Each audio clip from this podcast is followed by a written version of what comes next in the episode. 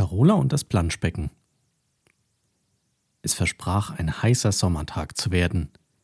Selbst in der Nacht war es nicht abgekühlt.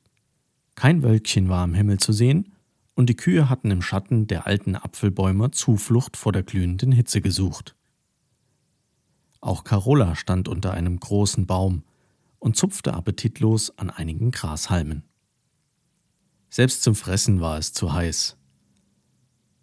Muh, stöhnte Carola, während sie versuchte, sich mit ihrem Schwanz Luft zuzufädeln. Vergeblich. Wenigstens war es heute auch den Fliegen zu heiß, so dass diese lästigen kleinen Plagegeister sie heute in Ruhe ließen. Carola schaute zum Bauernhaus.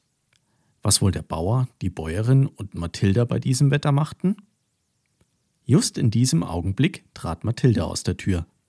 Sie hatte einen riesigen Strohhut auf dem Kopf. Anders als sonst trug sie weder eine Latzhose noch ein Kleidchen.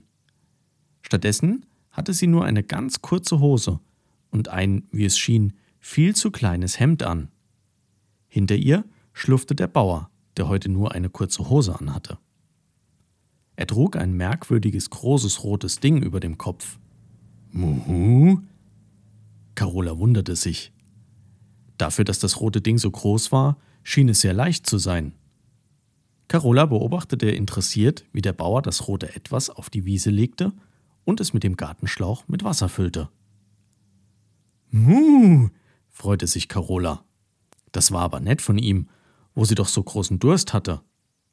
Schnell galoppierte Carola zu Mathilda. Na, Carola? begrüßte sie diese freudig. Schau mal, was mein Papa für mich aufgepumpt hat. Mein Planschbecken. Planschbecken? Carola verstand nicht. Es war ihr auch egal. Durstig tauchte sie ihr Maul in das kühle Nass und begann hastig zu trinken. Nein, Carola, schimpfte Mathilda. Das ist doch kein Trog. Du darfst das Wasser nicht trinken. Das ist mein Planschbecken. Das ist zum Baden. Muh? Carola hörte mit dem Trinken auf und schaute Mathilda verdutzt an. Ich muss noch mal ins Haus, Carola. Bitte trinke das Wasser nicht aus, bat Mathilda und rannte schnell Richtung Bauernhaus. Carola sah, wie Mathilda im Innern des Hauses verschwand. Dann wandte sie sich wieder dem roten Planschding zu, in dem das kühle Wasser nur so in der Sonne glitzerte. Muh. Carola schüttelte verständnislos den Kopf. So schönes, kühles Wasser, und sie durfte es nicht trinken. Das war doch eine Frechheit. Aber was hatte Mathilda gesagt? Das ist zum Baden? Nun, das war doch eine prima Idee.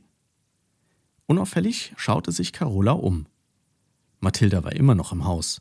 Von Bauer und Bäuerin fehlte ebenfalls jede Spur, und die anderen Kühe lagen regungslos unter den Apfelbäumen. Vorsichtig tauchte Carola einen Huf in das kühle Wasser. Muh, freute sie sich. Das war aber schön kühl. Ganz behutsam stellte sie einen Fuß nach dem anderen in das Planschbecken. Das war genau das Richtige bei dem heißen Wetter.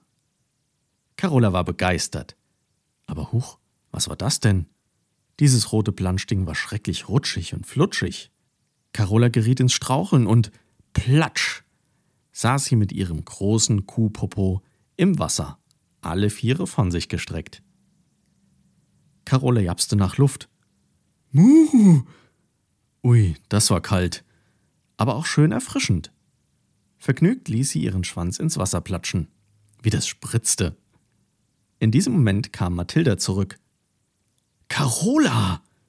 rief sie entsetzt. Was machst du denn da? Muh! freute sich Carola und spritzte Mathilda mit ihrem Schwanz nass. Hehe, lachte Mathilda, du verrückte freche Kuh.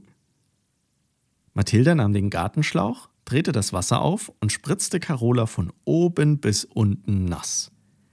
Hui, war das ein Spaß. Mathilda und Carola machten solch einen Lärm mit ihrer Wasserschlacht, dass der Bauer und die Bäuerin aus dem Haus eilten, um zu sehen, was dort auf der Wiese los war. Sie trauten ihren Augen nicht, als sie ihre Kuh Carola im Planschbecken sitzen sahen. Da in dem roten Planschbecken nun kein Platz mehr für Mathilda war, holte der Bauer aus dem Schuppen das alte blaue Planschbecken und füllte es für Mathilda mit Wasser. Es war zwar etwas kleiner als das rote, aber wenigstens saß keine Kuh darin. Den Rest des Nachmittags verbrachten Mathilda und Carola vergnügt in ihren Planschbecken. Als es Abend wurde, mussten der Bauer, die Bäuerin und Mathilda kräftig schieben, um Carola aus dem rutschigen Planschbecken zu bekommen. Aber schließlich konnte Carola in den Stall zurückkehren. Nach dem Melken, Carola gab an diesem Abend besonders kühle und erfrischende Milch, schlief Carola sofort ein.